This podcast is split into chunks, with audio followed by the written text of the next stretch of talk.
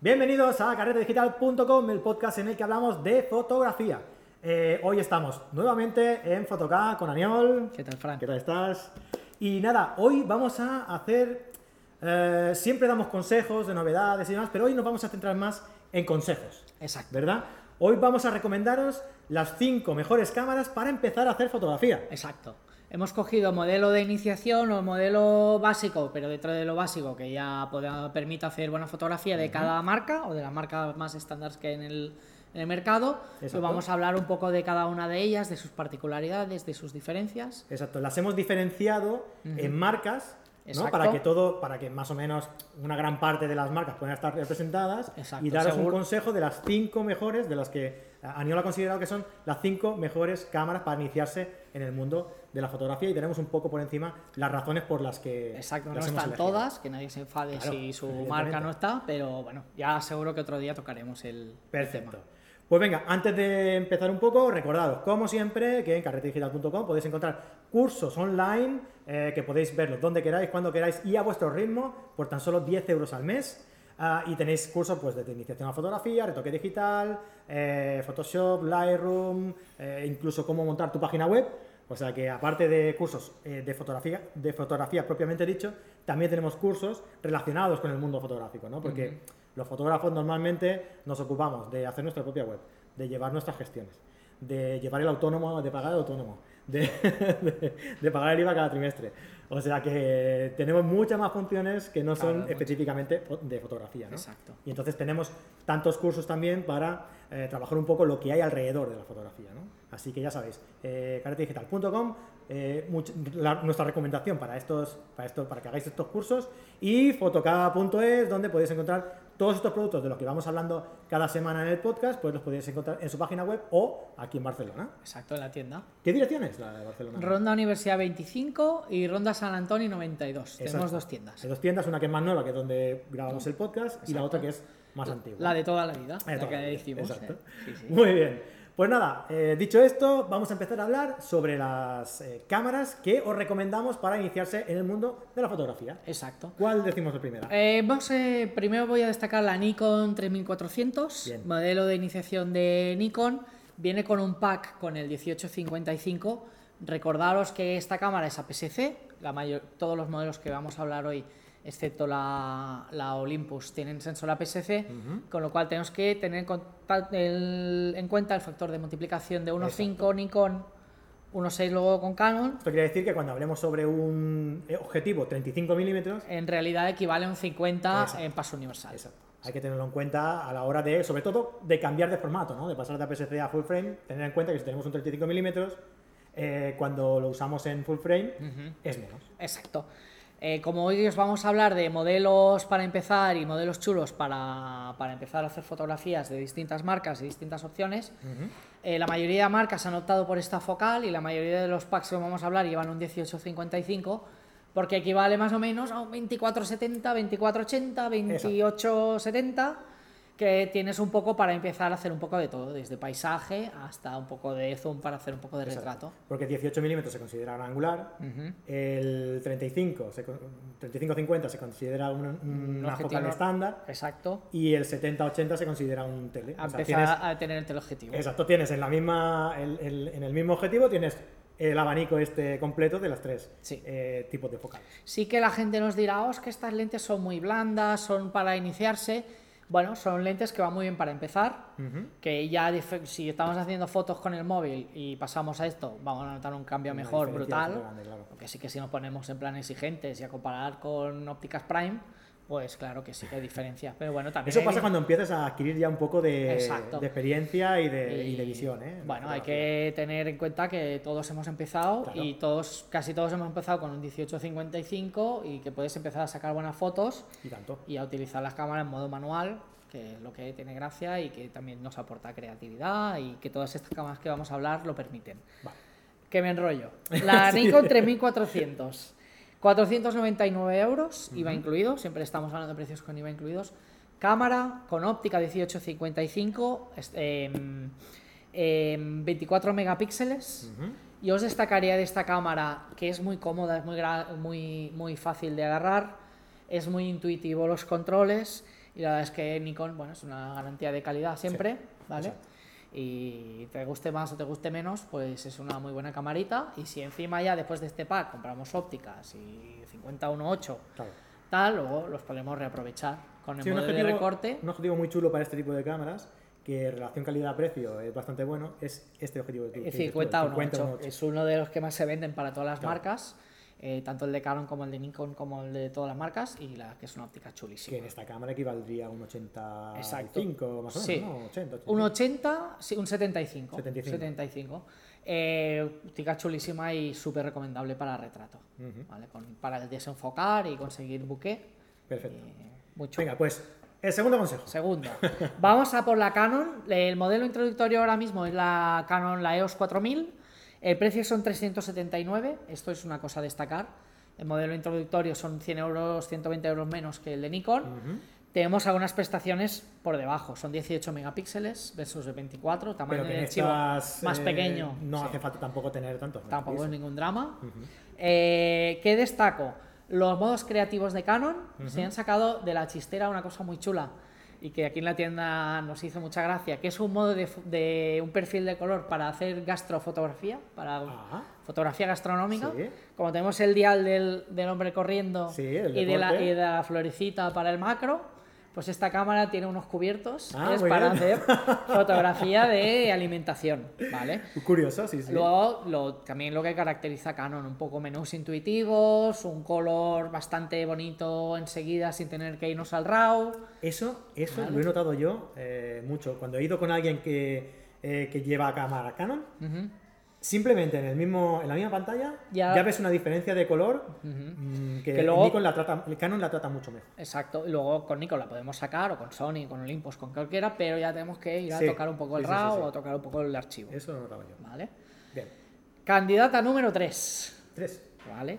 Eh, hemos metido aquí la Pentax K70. Yo también el Pentax es una debilidad, quizás es una marca que mucha gente no utilice o que le suene como antiguo, pero el mo- modelo introductorio de Pentax son 849 con la óptica, hasta un rango de precio un poco por arriba, pero es una cámara con unas prestaciones muy chulas. Claro. Eh, empezar con eso, eh, Exacto, ya son empezar con eso es un lujo. Eh, primero que las Pentax son muy conocidas, igual que las Olympus, por su weather sealing. Son cámaras que si un día nos cae un chaparrón, eh, se le pega un golpecito, tal, son cámaras bastante bien selladas. muy bien selladas y son muy robustas. ¿vale? Son, están hechas a prueba de a pruebas de manazas como yo. ¿vale? Ventajas de esta cámara, 24 megapíxeles. Como las- la- lo- los Nokia de los móviles, ¿no? Exacto, exacto. Eh, una pantalla con un sistema de, de móvil de pantalla muy chulo. Una ISO brutal para de estas cámaras de rango, eh, una cámara que excede a los niveles de sensibilidad de cualquier modelo de la competencia. eh, sensibilidad hasta 102.000 ISO, no digamos que sea utilizable, Claro. Pero... La mayoría de estas cámaras, el, el rango que te pone de ISO es muy grande, Exacto. pero realmente no es aconsejable llegar, Llegar a los límites, límite. exacto. No es aconsejable. Pero digamos que el rango límite de la Nikon son 12.000 Ujú. El de la Sony, el de la Canon que hemos hablado son 6.000 y estas son 100.000. Claro. Vale, también el precio es, ca- es casi el doble, do- más del doble que la Yo Canon. interpretaría que a lo mejor eh, una calidad en, en- en Nikon o en Canon de, de una fotografía con un ISO de 1600, Exacto. en la Pentax conseguirías esa calidad, pero con un ISO superior, Exacto. con 3200 quizás, ¿no? Exacto, sí, Por hacerlo así. 6400 o así. Vale. Vale. Eh, mm, bueno, eh, es una cámara muy chula, tiene estabilizador en el sensor, que ninguno de los otros modelos de este rango Importante. tiene. Es una cosa que, que- que es una cosa que nos aporta Sí. mucho. Porque si no tienes que buscarlo en el objetivo. Exacto. Entonces ya también te sube el precio. Exacto. Y también un poco de tamaño de archivo más grande que la Canon, de, también son 24 igual que la Nikon. Vale. Luego ya nos pasamos a mirrorless. pe- Espera, espera, espera. Perdón. Cuatro. Esto se me olvida. Eh, la cuarta que hemos traído, o que os vamos a enseñar, es la. de la que vamos a hablar, es la OM10 Mark II. Ya entramos en el mundo mirrorless. Un mundo mirrorless con una Olympus con un diseño precioso. Unas cámaras muy bonitas. Con unos controles muy intuitivos y que son a nivel de si estamos acostumbrados a usar la- los dedos con la reflex para disparar en manual, con la Olympus no encontraremos ningún problema. Nos fali- familiarizaremos enseguida. Weather sealing también, el tema del aislamiento muy bien, como las Pentax. También son cámaras que si un día nos cae un chaparrón, se nos mojan un poco, nos tenemos que preocupar menos que con sus hermanas de Canon o Nikon. Eh, con una variedad de ópticas brutal, porque lleva la bayoneta micro 4 tercios, que es un sistema que lleva muchísimos años en el mercado, con lo cual encontraremos mogollón de ópticas de, de ocasión, de segunda mano y de muchas marcas. ¿vale? Tenemos, podemos utilizar ópticas de Olympus, de Zuico, o podemos utilizar ópticas de Panasonic Leica. eh, bueno, ahora muchos fabricantes están empezando, Sigma está sacando ópticas para Niro 4 tercios, Samyang también, Tamron suponemos que también y van a sacar cositas, o sea que, bueno, eso es una, yo lo cuento una ventaja. Y además que creo que los precios tampoco son tan desorbitados No. como pueden ser en las, en las eh, reflex Exacto. o en las eh, mirrorless de formato completo, ¿no? Exacto. Esta en concreto vale 599 Ujú. con la óptica. Precio, La óptica es un 1442. En este caso, el factor de conversión que comentábamos antes es multiplica por 2, con lo cual la equivalencia más o menos la misma. 24, 50, 28, 84. 20 84, 14, 42, cuare- lo has dicho. Correcto. Claro, entonces son 28, 28, 84. 84. ¿vale? Como veis, no os engañamos. Y todos los tiros van por ahí, más o menos, ¿vale? También para hacer un poco de angular y un Claro, poco de. para tener en un mismo objetivo eh, eh, fo- eh, focales que vayan desde un angular pues hasta un teleobjetivo. Exacto. Entonces, bueno, diseño muy chulo, 16 megapíxeles, es la que tiene menos megapíxeles de las que traemos hoy.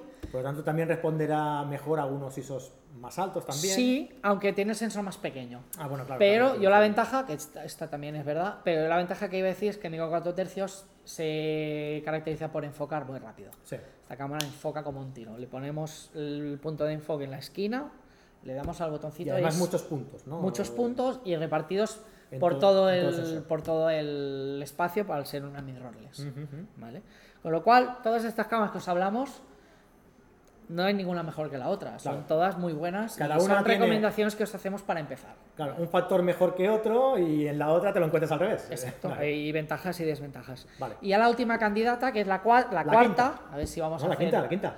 La quinta, la quinta. La sí. quinta, la quinta, cinco. eh. Volvemos a la Eh, quinta. La quinta, ¿eh? Ahora mismo tengo tres piscinas como de la PM. Em, la quinta es la Fujifilm X-T100, Ujú. modelo introductorio mirrorless de Fuji. Tenía que entrar Fuji aquí. eh. Tenía que entrar. Tenía que entrar Fuji. Eh, va a parecer al final que sea embajadorio, ¿eh? pero bueno. Todo a su Ah, tiempo, todo a su todo a su tiempo, todo se andará. Em, sensor APS-C, como, todo, como la Nikon, la Canon y la Pentax. Excepto la Olympus, que Exacto. es 4 tercios, como hemos dicho. 24 megapíxeles, un diseño súper bonito, súper minimalista, parece una cámara antigua. Eh, un- Es con acabados de plata y todo eso también. Hay un acabado en silver y un acabado en negro. La verdad es que es muy chula. La de plata a mí me encanta. Es muy chula, sí. Es un silver más oscuro que, por ejemplo, la XT20. O más mate. Más mate, sí señor. ¿Vale?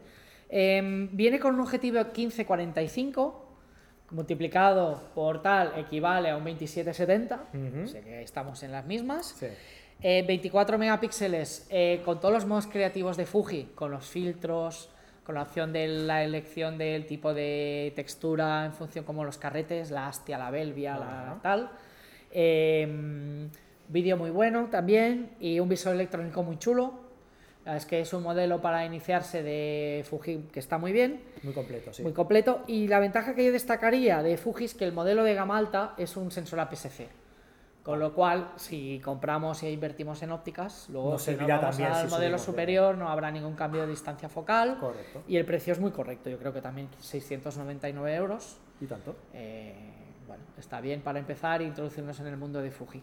¿Vale? Muy bien, pues estos son nuestros cinco consejos, nuestras cinco Propuestas. propuestas eh, de cámaras para todos aquellos que queráis empezar a, a hacer fotografía. a iniciaros y, y empezar a trabajar en manual. Exacto. Y bueno, pues también nos gustaría saber si vosotros conocéis alguna otra cámara que vosotros veáis eh, que es buena para iniciarse en la fotografía, pues nos lo decís y también lo incorporaremos a, la- a las Exacto. notas del programa.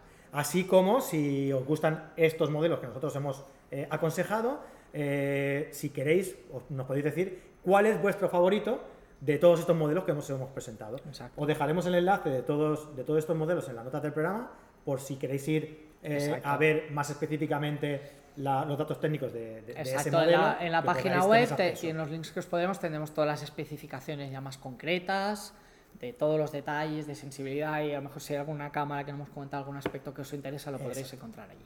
Y nada, si hemos metido la pata en alguno o nos hemos equivocado en algún dato, ya sabéis, fran.carretedigital.com y lo mismo si queréis enviarnos vuestras dudas, vuestras sugerencias o que os contestemos en directo en el programa a cualquier duda que podáis tener sobre cualquier eh, cámara, objetivo o eh, complemento fotográfico que, que- que tengáis, de la que tengáis duda, ¿no? Exacto. eh, fran.carretedigital.com o como ya bien sabéis, si no hacéis el audio en WhatsApp al 644-888-999, ¿vale? Y nosotros pues os lo contestaremos en, Estamos en encantados de saber de vosotros y cuáles son vuestras inquietudes y también que vuestras dudas muchas veces eh, son dudas que tiene más gente y que Exacto. nos ayudan a saber de qué hablar y ayudan a otros oyentes Exacto. a resolver dudas y aprender de fotografía, que es de lo que se trata. De hecho, el programa de hoy lo hemos hecho porque hay mucha gente que nos pregunta cu- cuál es la mejor cámara para empezar, Eh, qué modelo es mejor para empezar, mejor, mejor eh, Sony, o sea, mejor Nikon, mejor Canon. Pues nosotros hemos querido hacer un poco un resumen de las que nosotros hemos visto más prácticas para Exacto. alguien que empieza, ¿vale? Eh, a razón de estas preguntas que nos habéis ido eh, haciendo llegar. Exacto. ¿vale? Entonces, como veis, también nos sirve a nosotros para crear también contenido eh, de vuestro gusto. Exacto. ¿Vale? Si nos hemos olvidado algún modelo que nos queréis recomendar, también hacérnoslo llegar y Exacto. intentaremos añadirlo en una segunda edición del podcast. O haremos un, lo hablaremos en un podcast de los lunes o intentaremos contestaros lo mejor que podamos. Muy bien. Y nada, eh, pues hasta aquí el programa de hoy. Eh, gracias, Aniol, por dejarnos placer. entrar en vuestra casa un día más, un lunes más. Es bienvenido siempre. Y nos vemos la semana que viene en un nuevo eh, podcast pues de cachorreo, marujeo y cosas varias. Hasta la semana que viene. Adeu. Adeu, adeu.